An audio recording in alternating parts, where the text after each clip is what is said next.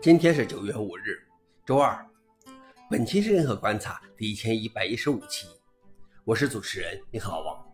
今天的观察如下：第一条，苹果和微软称他们算不上守门人。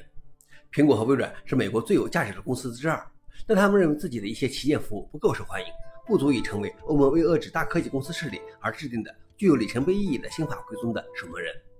我们将在周三公布首批受数字市场法监管的服务名单之前，与苹果公司就其 M S 值和与微软就其必应搜索引擎是否够格进行讨论。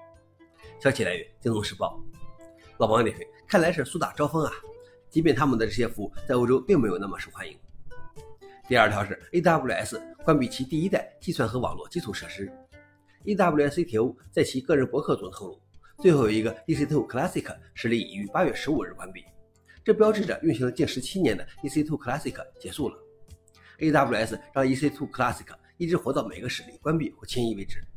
二零零六年，AWS 推出弹性计算用 EC2 时，它是一个由十杠八组成的巨大网络，所有实例都运行在一个与其他客户共享的扁平网络上。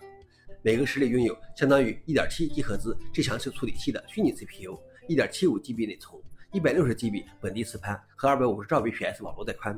他说，EC2 Classic 让获取计算的过程变得非常简单，尽管其背后的堆栈复杂的令人难以置信。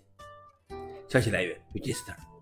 老王点评：开创了云计算时代的云服务就这样落幕了。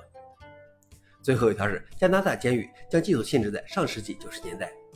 加拿大监狱允许囚犯购买个人电脑和游戏机等设备，但严格限制这些技术。他们禁止购买现代游戏机的理由是，他们可以连接互联网。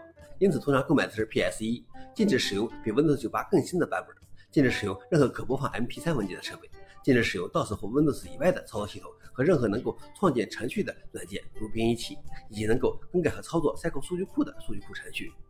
消息来源：CBC。老王点评：现在要找上世纪九十年代之前的 IT 设备和技术，那可真不太容易了。